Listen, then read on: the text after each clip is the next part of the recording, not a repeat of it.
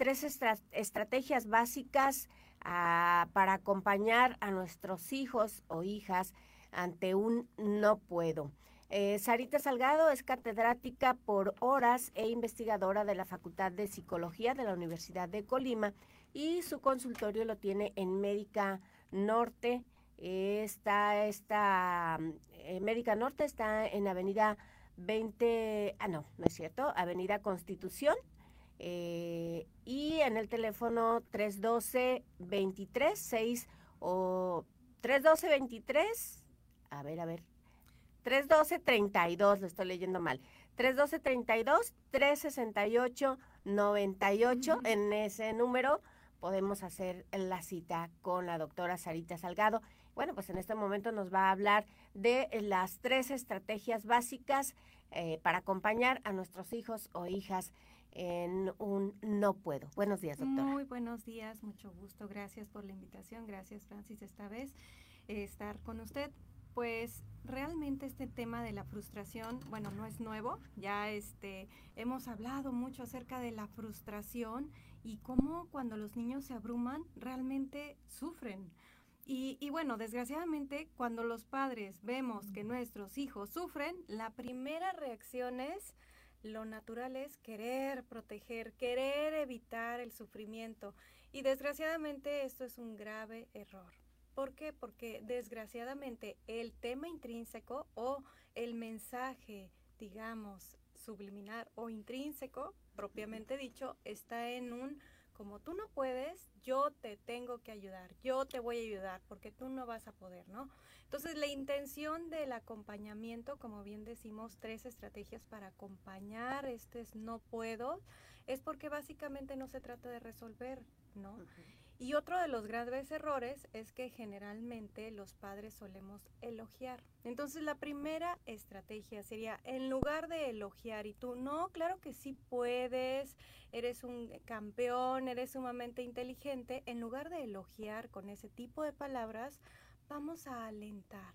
¿Cómo vamos a alentar? Pues básicamente decirle, bueno, primero que nada, entiendo que ahorita esta situación no te salga, pero vamos a desglosarlo, o sea, vamos a describir qué es lo que hiciste y qué es específicamente el paso en donde no te sale. Y vamos a alentar diciendo, bueno, probablemente es difícil, pero si lo desglosamos y lo hacemos juntos, lo vamos a lograr, ¿no? O sea, en esta primera estrategia quiero puntualizar el término de cuando los niños esperan una aprobación es porque generalmente creemos que con el premio, con el elogio, con el tú puedes, van a avanzar y en todo lo contrario, ¿no? Esto es muy complejo porque al final del día muchos adultos viven con la necesidad de aprobación total y vuelven una relación digamos, de noviazgo o de jefe, eh, digamos, este empleado, mucho en búsqueda de eso, de aprobación. Y sí, muchas veces creemos que, que diciéndoles si puedes, tú eres eh, muy inteligente, tú eres muy fuerte, tú esto, ¿no? Eh, sí, tenemos esa falsa idea, porque si bien sabemos ahora que la solución a lo mejor no es darle solución a, o hacerlo en lugar del niño, yo lo hago, tú no puedes, yo lo hago, este, y muchas veces decimos, eh, hay que impulsarlo a que lo, a que lo haga, pero eh, equivocadamente le decimos, eh, si puedes, eres muy listo, tú puedes. sin embargo, pues ya nos comenta usted, no es una buena estrategia. No, y bueno, esto lo vemos en los adultos cuando empiezan a sobreexigirse. Es decir, personas adultas que hacen de más y que se estresan por no lograr la meta. Muchas veces es por una necesidad muy, muy, muy eh, interna de la aprobación, ¿no? Entonces, anteriormente se creía que con un premio, con un castigo, los niños iban a mejorar su conducta y ahora se sabe que no, que lo ideal es conectar y muchas veces darnos cuenta de cómo se siente la persona con la conducta. Entonces, lo ideal, en lugar de precisamente elogiar, es alentar. Vamos a hacerlo juntos. Por ejemplo, le puedo decir a un niño, no, claro que sí puedes, eres muy inteligente. Y eso no funciona. Al obviamente, si está en un concurso de ajedrez y nunca ha ido a una clase de ajedrez, pues será muy inteligente, pero si nunca lo ha practicado, pues no va a salir bien, ¿no? Entonces, lo ideal sería alentarlo. Bueno, vamos a poco a poco a ir a clases y vamos a intentarlo. Vamos a hacerlo juntos. Eso es un aliento, es diferentísimo a un elogio de que eres muy inteligente. Sí. O, tal vez preguntarle qué es lo que se te complica o cómo crees tú que podemos este eh, solucionar esto. Exactamente. Entonces la primera estrategia es en lugar de elogiar, alentar, acompañar en ese aspecto. La segunda estrategia, y muy, muy, muy frecuente que nos pasa, que vemos al enojo, la frustración. Recordemos, la frustración es la combinación de enojo y tristeza. Vemos a esas emociones como malas y no lo son, son mensajeros. Entonces la idea sería enseñarle a los niños que esos mensajeros precisamente vienen para decirnos algo. Pero como son mensajeros, lo primero que debemos estar muy atentos es a nuestro cuerpo. Cuando sentimos enojo, rabia, furia o una sensación de impotencia por el no puedo, generalmente nuestra frecuencia cardíaca se eleva, ¿no?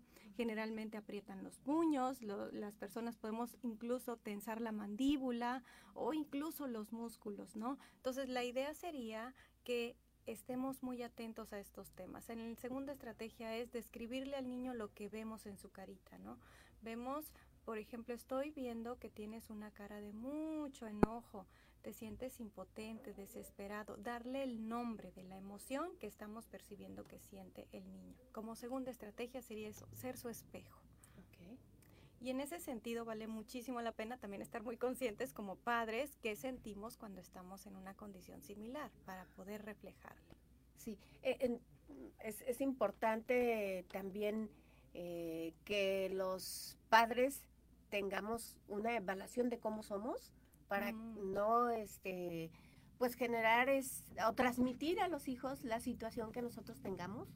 Exactamente, muy importante, ser ejemplo, porque de nada nos sirve tener todas las estrategias de acompañamiento, ser lindos y todo en esos momentos, pero cuando nos frustramos, que el niño nos vea que reaccionamos como lo contrario, ¿no? Entonces sería como incoherente de nuestra parte. Como padres tendremos que tener toda una evaluación de nuestra forma en cómo reaccionamos ante la frustración o ante un no puedo. Sí, eh, pues muy, muy importante son estas dos estrategias. Todavía nos va a hablar en un momento más de la tercera, ¿verdad? Eh, ahorita ya tenemos casi el corte, nos va a alcanzar el corte, pero seguimos, seguimos en redes, en, en Facebook, en la mejor 92.5 Colima y en eh, streaming es la mejor, la mejor 95 la mejor 92.5 colima.com.mx. Vamos un corte. Pues este seguimos en redes. Excelente. Sí. Eh, sí, pues importante, muy importante lo que nos comentaba, porque sí, como ya lo mencionamos al aire, sí, erróneamente pensamos eso, la mayoría pensamos de que eh, le debemos de decir al hijo, tú puedes, échale ganas, tú este, eres listo. Exacto. Y es todo lo contrario. Entonces, primera estrategia, alentar en lugar de elogiar.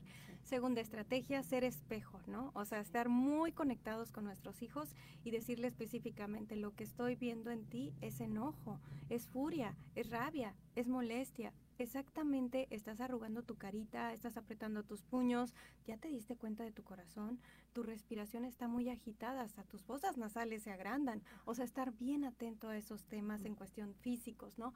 Como tercera estrategia y última es ayudarle a reflexionar que el error o la equivocación es un área de oportunidad para el crecimiento. Y en ese sentido, muy importante darle esta oportunidad de que cuando nos equivocamos, estamos avanzando hacia la mejoría. Ajá. O sea, aunque veríamos como que, bueno, es un error, nos caímos, no, no, no, es un escalón, porque me permitió eh, valorar realmente lo que, lo, que, lo que no hice bien, ¿no? Me da mucho risa porque ayer o antier precisamente estaba platicando con mi hija acerca, ella me estaba hablando de su clase de valores, que estaba como que harta, ¿no? De que tenía que escribir, qué es la honestidad, qué es el respeto. Dice, es que así no se aprende, mamá. Y, bueno, tiene toda la razón, o sea, realmente los valores no los aprendemos a partir de planas o a partir de ver nada más lo que está bien, sino también de esta parte de cada equivocación nos lleva, nos puede llevar un aprendizaje. Entonces, si por alguna razón nosotros como padres fomentamos el hecho de que estamos ahí, que los acompañamos y que no pasa nada si se equivoca, porque estamos ahí, les damos la seguridad de que el error es una oportunidad. y, bueno, este mm, también no reaccionar ante el enojo del niño este, por parte de los papás, no reaccionar eh, con, con, igual, con enojo, ¿verdad? O sea, estar tranquilos, porque normalmente vemos que nuestro hijo se enojó y, y, bueno, nosotros nos enojamos más, ¿no? A veces. Exacto, tomarlo personal sería lo peor. Entonces, lo ideal siempre es ayudarles a darse cuenta que al equivocarse aprenden y que yo no me voy a enojar ni lo voy a dejar de querer, sobre todo si es que él por alguna razón se equivocó. Ajá. Eh, regresamos, regresamos son las 8 de la mañana con 52 minutos y bueno, seguimos con la doctora Sarita Salgado para que pues nos hable de eh, la tercera estrategia, que bueno, en redes ya no las mencionó, pero bueno, para aquí que nuestros radioescuchas la escuchen. Ah, con muchísimo gusto. Bueno, hablábamos de que una primera estrategia es sustituir el elogio por un alento, ¿verdad? Es decir, hijo, yo sé que es difícil, ya me describiste la situación de lo que se te hace difícil, pero ¿qué se te ocurre hacer? Vamos a hacerlo juntos, aquí estoy, yo te acompaño, ¿no? Este, este sentido de que aquí estoy, ¿no? Es en esa primera estrategia. Una segunda estrategia es ayudarle a darse cuenta de lo que él está sintiendo y lo que él está manifestando en su cuerpecito. Por ejemplo, estás arrugando tu carita como un papel arrugado, corrugado, estás apretando tus puños como una piedra, te estás dando cuenta cómo aprietas la mandíbula o, bueno, la boquita, ajá, te estás dando cuenta cómo estás hablando, cómo estás respirando, mira tu corazón, parece un tambor, estar súper atentos a eso y ayudarle a darse cuenta. Y como última estrategia, hablábamos de ver el error, la equivocación, la frustración o la sensación de desesperación, impotencia como una oportunidad. Es decir, ya pasó el evento y después del evento lo acompañamos diciéndole, reflexionando, a ver, te diste cuenta que no podías, pero tú lo lograste. Entonces, en ese sentido es importante no engancharnos de que estoy orgullosa por tu logro. No, no, no. Tu carita me, me, hace pensar que estás orgulloso porque veo tus ojos brillosos, tu sonrisa muy grande. O sea, más que yo estoy orgullosa de ti, hijo, estoy observando que tú te sientes orgulloso. ¿Y esto para qué, Francis? Sobre todo para que en la etapa adulta no sea un niño que esté buscando la aprobación o que el otro esté orgulloso de él para ser feliz, ¿no? Sino que se dé cuenta de que él puede generarse esa sensación de bienestar. Sí, que con que él se sienta a gusto y contento, pues le baste, ¿no? Que no, no, espere que los demás lo aprueben o, o lo feliciten. Exacto.